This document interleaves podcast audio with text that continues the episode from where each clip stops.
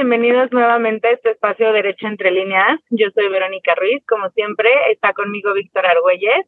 Y el día de hoy nos acompaña Arturo Espinosa Silis, socio director de estrategia electoral, para hablar de eh, pues lo más importante que va a suceder en nuestro país este año, que son las elecciones no solamente presidenciales, sino nuevamente de los congresos y Arturo, tú corrígeme, aproximadamente cinco mil cargos de elección popular. Chicos, buenas noches, ¿cómo están?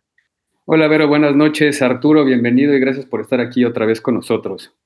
Hola Vero, hola Víctor, me da muchísimo gusto poder estar con ustedes, que podamos platicar y que podamos, este, pues ahí decir algunas cosillas importantes de esta elección. claro. Ligeramente, ligeramente importantes. Oye, pues mira, este sí, como dijo Vero ahí, que nos corrijas qué es exactamente, o sea, bueno, los cuantos cargos más o menos, obviamente se incluye la, elección presidencial. Sí, claro que sí. A ver, este, lo primero sí te voy a corregir, Vero, porque ojalá fueran nada más 5 mil cargos. Son más de 20 mil cargos de elección popular los que están en juego. 20 mil. Son muchísimos. es una elección grandísima. Nuevamente, me acuerdo que, cuando grabamos la, la, última vez dijimos que era la elección más grande de la historia. Bueno, pues somos como los récord Guinness en México. Esta es la elección más grande de la historia ahora. Eh, no, no solo por la cantidad de cargos en juego, 20 mil, más de 20 mil cargos. Esto representa prácticamente el 80% del mapa político del país y ahorita les explico por qué. Sino, además, es la primera vez que el padrón electoral rebasa los 100 millones de personas. Es decir, hay más de 100 millones de posibles votantes en esta elección. Entonces, es, es algo, digamos, muy, muy, muy grande. Esto también habla mucho del mérito de las autoridades electorales en organizar un proceso de este tamaño, de esta magnitud. ¿Qué cargos son? Efectivamente, pues la joya la corona es la presidencia de la República, sin lugar a dudas, ¿no? Es, digamos, el cargo más relevante. Pero ojo, a mí me parece que en esta elección en particular tiene la misma relevancia el Congreso de la Unión, es decir, la Cámara de Diputados y la Cámara de Senadores que representan 628 escaños, 128 de la Cámara de Senadores, 500 de la Cámara de Diputados, y creo que es igual de importante por dos cosas. Por un lado, hemos visto este sexenio como el contrapeso al presidente, a este gran poder que ha acumulado este presidente en particular, es el Congreso de la Unión. Es donde se frenan las reformas, las, los cambios, los eh, que en los cuales pues, muchas veces busca ir en contra de la Constitución o literalmente busca cambiar la Constitución para favorecer algunas de sus políticas. Y como hemos visto justo recientemente, em, el presidente acaba de, de, proponer un juego de 20 reformas constitucionales que sin duda cambiarían profundamente nuestro marco jurídico en muchos temas, ¿no? ¿no? Seguramente ustedes ya en otros episodios abordarán partes de estas reformas o algunos temas, pero por ejemplo, en temas que implican lo que yo hago, desde luego es una reforma electoral fuerte, profunda, eh, muy parecida a la que propuso el año pasado o con ciertas similitudes en temas de desaparición de órganos constitucionales autónomos, varios muy importantes jurídicamente hablando, eh, eh, el, órgano de competencia de telecomunicaciones, eh, el, el, INAI, varios de ellos, y al Poder Judicial. Buscan un cambio profundo en el Poder Judicial, que es, que es muy importante. Entonces, ya sabremos que parte de lo que quiere hacer el presidente y de lo que es la, la propuesta de seguir con la, lo que él ha llamado la transformación va a pasar por el legislativo forzosamente. Y si no es en este periodo, porque en este periodo no tiene los votos suficientes para cambiar la constitución, seguro será con la nueva legislatura que empezará después de las elecciones. Y además de eso, se juegan nueve gubernaturas. Nueve gubernaturas que hay que decirlos, tres de ellas son de oposición, Jalisco, que es gobernada por Movimiento Ciudadano, eh, Guanajuato y Yucatán, que son gobernadas por el PAN, pero además seis de las cuales por primera vez Morena va a renovar o va a buscar renovar sus gobiernos y eso es lo que se pone en juego. Algunos estados me parece que profundamente este condominio de Morena, como son Tabasco, Chiapas, pero otros estados en donde los gobiernos han sido por demás polémicos, eh, en algunos casos yo diría hasta malos gobiernos, como como es en Veracruz, en Puebla, en la Ciudad de México y en Morelos. Gobiernos muy cuestionados, altas tasas de inseguridad, este, eh, poca eficacia, la Ciudad de México con, con, los problemas que ya sabes que tiene en el metro, en este, temas de calidad del aire, contaminación, ahora el tema del agua que está de moda y demás. Entonces,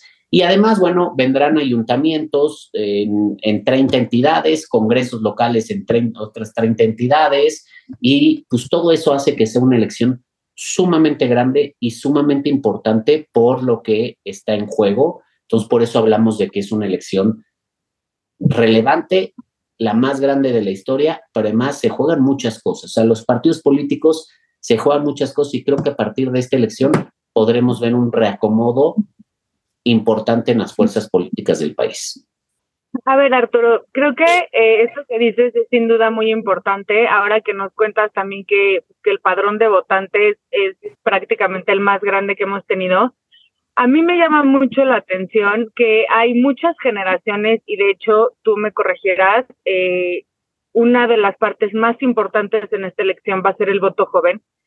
Pero estas, estas nuevas generaciones nacieron en democracia, han vivido en democracia, incipiente si quieres, pero siempre han estado en democracia, lo dan por hecho. Creo que hay, hay muchísima, muchísimas personas de las que este año van a votar que no entienden cuál es el peligro de que se pierdan estos contrapesos que deben de existir en todo gobierno no dictatorial. Entonces, ¿cómo, cómo les explicarías a ellos la importancia, porque claro, eh, pues está muy de moda, ¿no? O sea, siempre ser joven, entonces yo me quejo y porque no es justicia social o derechos humanos o lo que tú quieras. Pero ¿cómo les explicamos la importancia de esto eh, y el hecho de que si bien nuestra democracia es relativamente nueva y relativamente bebé y seguramente tiene muchos defectos, es importante que siga existiendo? A yo luego en la oficina platico y este Pongo el ejemplo, no sé si se acuerdan, antes de que hubiera TLC en México, el Tratado de Libre Comercio. Muchos de los productos que hoy vemos normalmente en las tiendas, este, no los veíamos, no podías, digamos, o sea, yo me acuerdo en algunos temas como particulares de chocolates, pues había tres o cuatro opciones de chocolate, el Carlos V, el Tim Larín, este, eh, el de conejito, alguno de esos, pero no veías muchas de las, de las marcas que hoy ves o la gran variedad que llegas y ves, ¿no? Eso solo los conseguías en Estados Unidos. O de cereales, pues veías los típicos, teníamos sucaritas, cornflakes, este, choco crispies y frutilupis, e, e, esas cosas, no veías, hoy llegas al súper y ves muchas cosas de esas. Bueno, en temas de democracia, la variedad era parecida, muy escasa.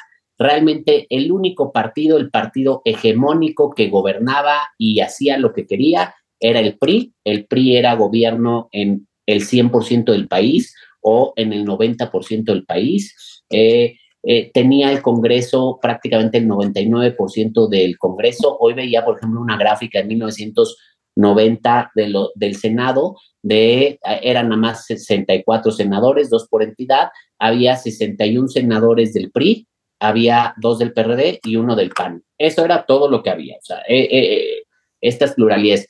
Las elecciones las, las organizaba la Secretaría de Gobernación, no había una autoridad electoral eh, independiente.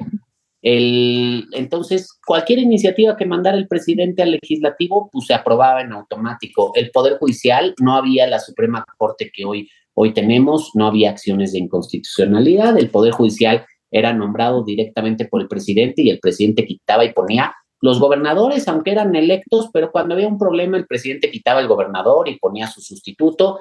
Digamos, era un sistema totalmente distinto. Eh, eh, acceso a la información y transparencia, no, o sea, era un tema totalmente inexistente. ¿no? No, no, no era que ni siquiera hubiera y no se practicara. No existía el acceso a la información y la transparencia. Otro tema, el tipo de cambio lo determinaba el gobierno. El gobierno decía cuántos este, pesos por cada dólar te daba. Ellos lo, definían. El precio de la gasolina la definía también el gobierno. No, no, no es como ahorita que vemos que sube o baja tantito, o el dólar que vemos que sube y baja. Antes ellos determinaban. Y en el camino de la transición a la democracia, creo que todas estas instituciones se han construido, gran parte de ellos órganos constitucionales autónomos, pero también hemos ido teniendo esta alternancia, esta pluralidad, estos congresos divididos. Yo me acuerdo que la primera vez que el, el PRI no tuvo mayoría en la Cámara de Diputados fue en 1997 y fue la primera vez que la oposición tuvo más diputados que el partido en el gobierno. Después vino en 2000, la primera vez que la oposición tuvo más senadores, senadoras que el partido en el gobierno. Y que empezó esta nueva lógica de que haya acuerdos, que haya diálogos, que haya consensos, que no se cumplía la voluntad únicamente del presidente. Esto fue el presidencialismo, que poco a poco se le fueron acotando facultades, poniendo límites al ejercicio del poder. ¿Y, y qué es ante lo que estamos ahorita? Yo, yo no creo que estemos ante una dictadura, no lo veo así pero sí estamos ante, por eso digo que hay un reacomodo de fuerzas políticas que puede ser importante, sí estamos ante una posible creación de un nuevo partido hegemónico que sea Morena, en el que controle no solo al gobierno federal, controle a la mayoría abrumadora de los gobiernos locales. Hoy tiene 23 gobiernos locales, eh, digamos, de su coalición al menos, este, que controle la mayoría legislativa y que pueda hacer cualquier cambio legal e incluso constitucional que el presidente diga y que los, estos contrapesos, estos límites al poder desaparezcan y el presidente pueda tener un poder prácticamente absoluto en el que él decide y demás, lo cual pues realmente es, es, es una regresión en el país porque se acabaría esta pluralidad, se acabaría esta alternancia, se acabaría este ejercicio de derechos como lo vemos. Cuando hay un poder absoluto, pues ellos deciden qué sí hacen y qué no hacen, qué derechos reconocen, qué garantías otorgan, qué este, contrapesos les gusta y cuáles no, ¿no? Por ejemplo, en las propuestas de reformas, pues prácticamente desaparecen a varios de los órganos constitucionales autónomos que son incómodos a otros de los que son cómodos, como la CNDH, pues ahí la dejan, ¿no? Ya la CNDH no es ningún contrapeso, no, no señala abusos de la autoridad o rara vez lo hace. Entonces, creo que esto es lo que está en juego. Si queremos seguir siendo un país en el que haya, yo sé que a veces es difícil, los políticos no se ponen de acuerdo, este, eh, parece que cada uno jala agua para su molino y vela por sus propios intereses, pero yo creo que es más costoso tener un una democracia ficticia. Es decir, acabamos de ver algunas elecciones, por ejemplo, en El Salvador, en donde el presidente se, se religió a pesar de que la constitución impide que haya reelección presidencial.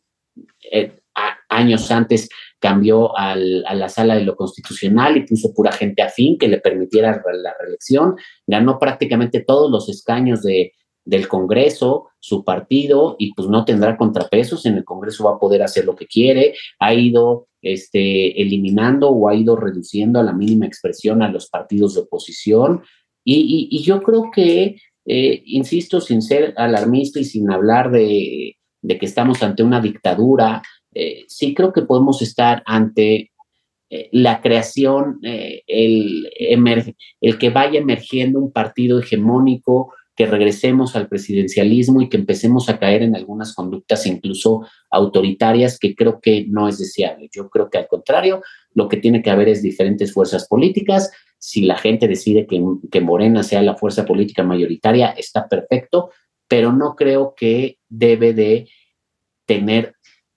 tanto control y tan amplio dominio como para ser un partido hegemónico que busque borrar los límites y los contrapesos que se han construido en torno a la figura presidencial.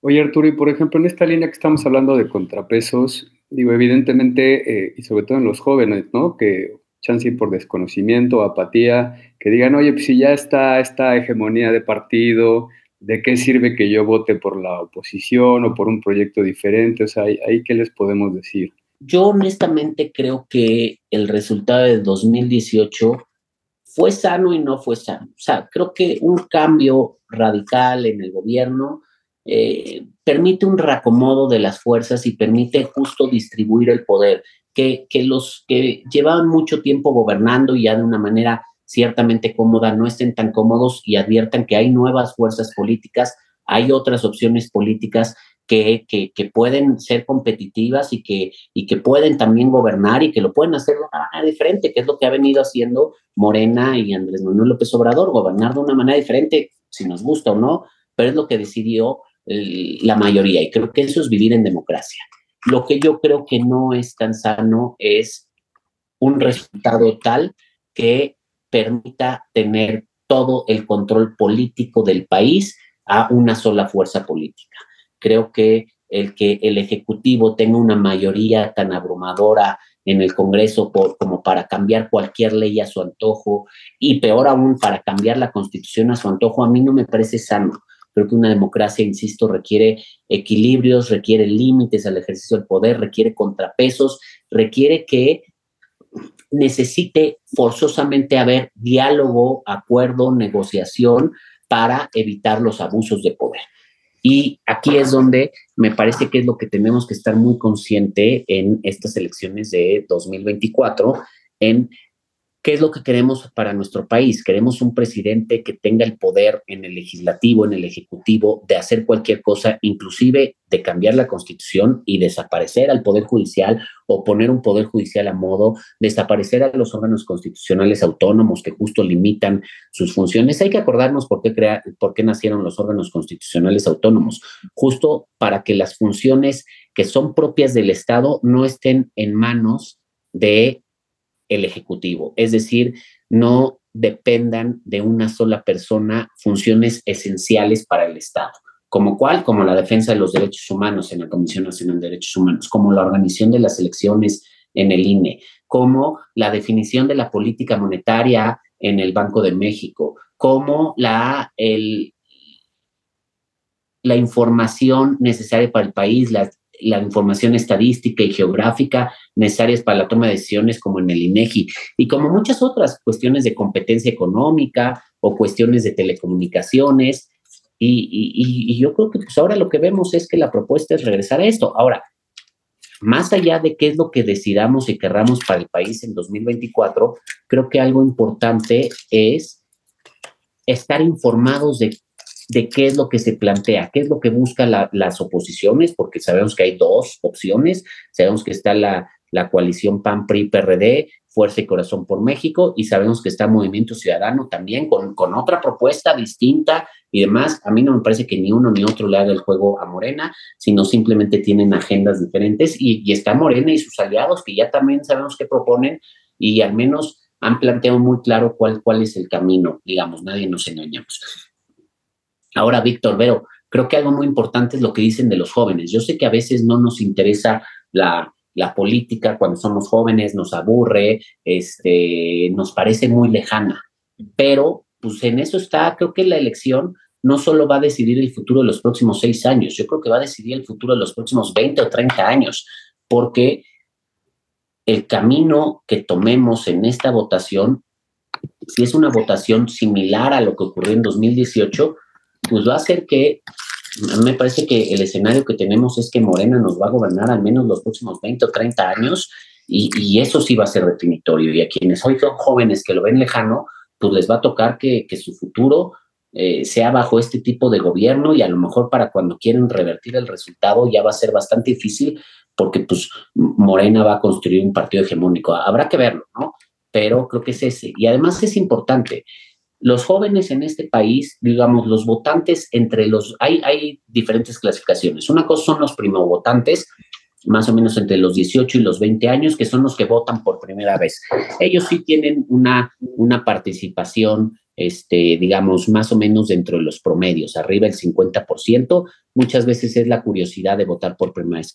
Pero las personas entre 20 y 35 años son los que menos votan. Es, es la parte del padrón electoral que, que tiene un porcentaje de votación más bajo, cerca del 30%, cuando en una elección de este tipo el promedio de votación está sobre el 60-64% de la participación. Pero estas personas son cerca de 40 millones de personas, o sea, es cerca del 40% del padrón electoral. Lo que quiere decir que si salen a votar digamos, si vota el, eh, el 30%, pues votarán cerca de 20 millones, pero si sale a votar el 60% de estos van a ser cerca de No, si, vota el, eh, perdón, el 30%, votan cerca de 12 millones más o menos. Pero si sale a votar cerca del 60% en los promedios de votación, pues vota casi el doble, votarán cerca de 24 millones de personas, 28 millones de personas más o menos, mm, algo así, claramente soy abogado, no soy matemático en, cuanto a los números, pero este, digamos, ellos pueden decidir el, destino de la elección. Nada más para hacerte números, en 2018 Andrés Manuel tuvo más de 30 millones de votos. Hoy en día lo que marcan algunas encuestas, algunos estudios, eh, difícilmente va, a volver a tener Morena esa cantidad de votos. Desde luego, el desgaste de ser gobierno te hace perder votos, pero se espera que tenga como mínimo algo entre 20 y 24 millones de votos. La oposición junta en su mejor resultado en los últimos años difícilmente llega a los 20 millones de votos. Con muchos esfuerzos llega a los 20 millones de votos. Entonces imagínate si los jóvenes sale un, porcentaje cerca del 60% a votar, son cerca de 24 millones de votos, 25 millones de votos, ellos pueden definir el resultado de la elección.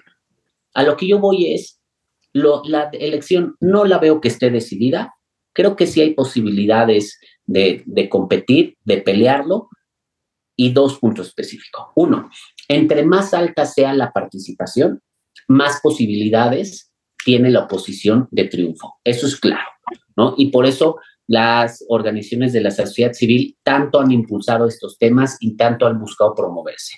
Segundo punto, y por eso te decía, empecé, Víctor Vero, hablando de la importancia de estas elecciones.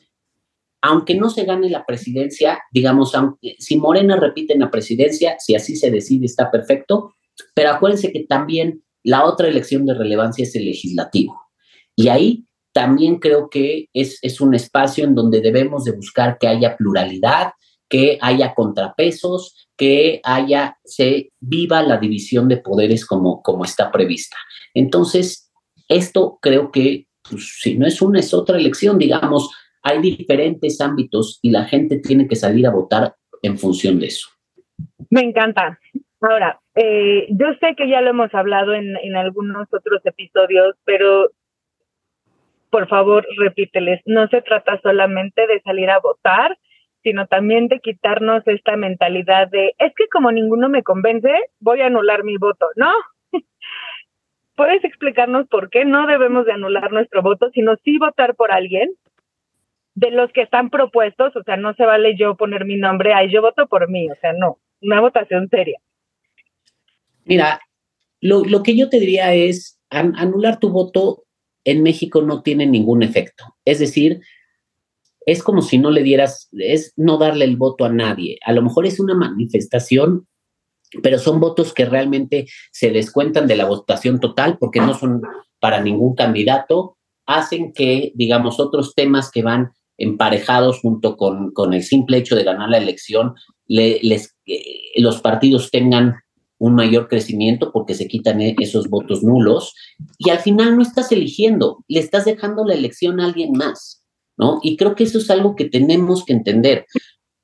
Muchos nos quejamos muchas veces del país, pero también como ciudadanos creo que tenemos que ser responsables de lo que nos toca hacer.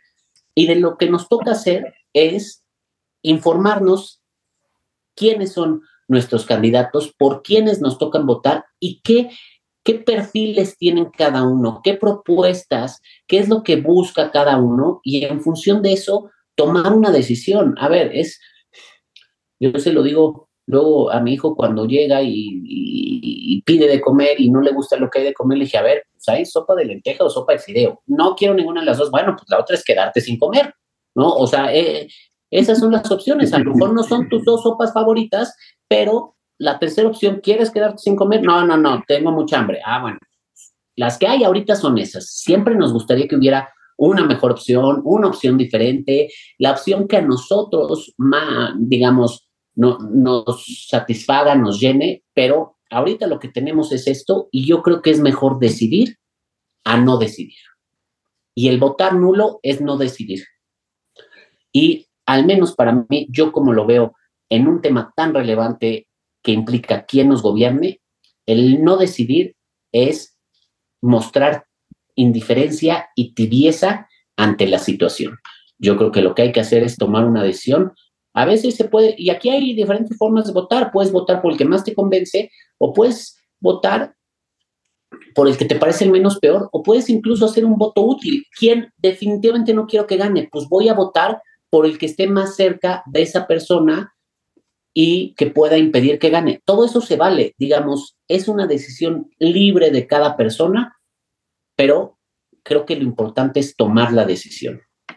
Claro, y tomar conciencia que en la medida en la que más nos vayamos involucrando, pues vamos a ir modificando modificando cosas, ¿no? O sea, sí se ha visto, creo que en los últimos dos años, que la sociedad civil ha ejercido cierta presión, que ha generado cambios y yo creo que eso es el, el principio de darnos cuenta de que estar informados y estar presentes y participantes sí, sí puede hacer una, pues una diferencia, ¿no? Perdóname, Vic, te interrumpí. No, no, no, no, no, no, yo nada más iba a decir que totalmente y que bueno, pues ya tenemos de tarea de, estar informados, de, de no este, dar por hecho ciertas cosas y pues que es, es nuestra responsabilidad como ciudadanos, ¿no? Y sí tenemos el poder de decidir.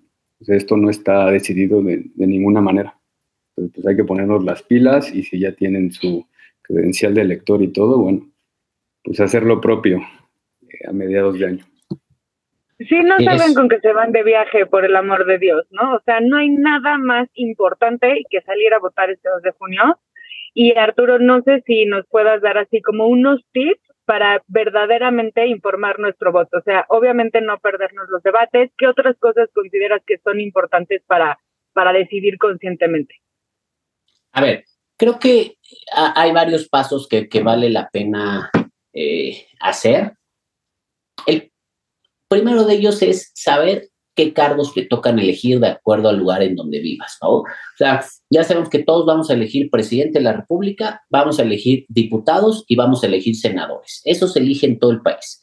Pero además hay estados en donde eh, se eligen también gobernadores, gobernadoras, presidentes municipales y diputados locales. Entonces, lo primero es, yo lo pongo en un término simple, ¿cuántas boletas voy a recibir para marcar el día de la elección? Voy a recibir cuatro, es lo mínimo, voy a recibir cinco, voy a recibir seis. Ahora, a partir de eso, creo que es importante que sepas quién te gobierna en ese momento, quién es tu gobernador, tu presidente municipal, tu diputado, digamos, de qué partido es y quién es. Ajá. Y que veas un poco qué ha hecho, si a tu juicio te gusta lo que ha hecho o no ha hecho. El siguiente paso es ver cuáles son además de quién está en este momento en el cargo, quiénes son los que buscan llegar a ese cargo, porque ahí hay muchas opciones, ¿no? Puede ser alguien que se busque reelegir, diputados, senadores que ahorita ocupan el cargo y quieren volverlo a hacer. Entonces creo que esa es una chamba importantísima que tenemos que hacer, ver si en verdad su trabajo fue bueno y los premiamos otra vez con el cargo o si de plano decimos, ¿sabes qué? Este señor, esta señora ni se apareció, no hizo nada y quiere volver a ocupar el cargo, mejor se lo doy a alguien más.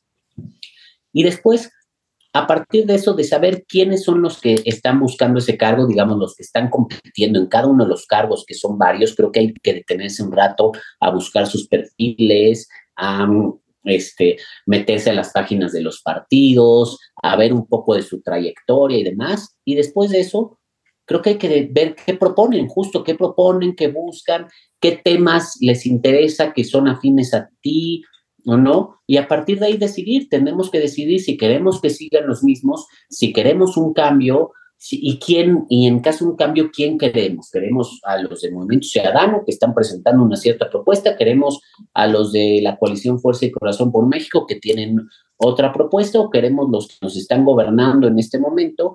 A lo mejor y llevan muchos años en gobierno y consideramos que es mejor una alternancia, no sé. Hay diferentes opciones, pero creo que la información es lo principal, pero ojo también con la información, Vero y Víctor, creo que hay que buscar información de fuentes confiables, que no sea desinformación, que no sean noticias falsas. Hay, hay varias, creo que hay que ir encontrando esta información de fuentes confiables y creo que valdría la pena, este, digamos, hacer un fact check en ese sentido, ¿no? Muchas veces. Claro. Oye, sobre, sobre este, este punto que acabas de tocar, nada más quiero ver si, y lo dejo sobre la mesa para que podamos platicar en otro episodio, justo eh, el tema de cómo, cómo impacta la, o cómo va a impactar la tecnología justo en, en la democracia, ¿no? O en este tipo de elecciones. Entonces, si te parece bien para que lo, lo programemos para otra ocasión, pero creo que sí va a ser un, es un tema muy interesante, que valdría la pena sí, No, no, por supuesto, este, creo que hay muchos temas que tienen que ver con la tecnología, el impacto de la inteligencia artificial, el impacto de las, de las redes sociales, la, todo lo que se genera en torno a ellos, desinformación, noticias falsas. creo que hay varias cosas y creo que también vale la pena hablar después. Ahora vamos a tener varias modalidades de votación. Hay votación desde el extranjero, votación de personas en prisión, hay votación desde casa. Hay, hay diferentes cosas que, que son una novedad y que hacen que nuestro sistema electoral sea uno de los más vanguardistas del mundo. También creo que vale la pena. Buenísimo. Muchas gracias. Ay, Arturo, muchísimas gracias. Siempre es un placer tenerte, pero nunca quiero que se acaben los episodios, pero lo vamos a tener que cortar esperando que regreses. Este, obviamente, pues, eh, o sea, la, la vida política del país se va a ir moviendo muchísimo desde aquí hasta junio. Así que esperamos contar contigo otra vez y a todos los que nos escuchan, busquen a Arturo en todas sus redes, a él o a Estrategia Electoral, porque la verdad es que tienen información certera, estudiada, comprobada y para nada fake. Claro que sí. Encantado, Vero. Víctor, creo que es, es, muy importante hablar de estos temas, que la gente se vaya metiendo en, en, la elección y con mucho gusto cuando quieran vuelvo con ustedes para platicar. Muchas gracias. En redes sociales estoy como Espinosa Silis, así me pueden encontrar. Buenísimo. Muchísimas gracias a todos los que nos escuchan y esperamos contar con ustedes para la próxima.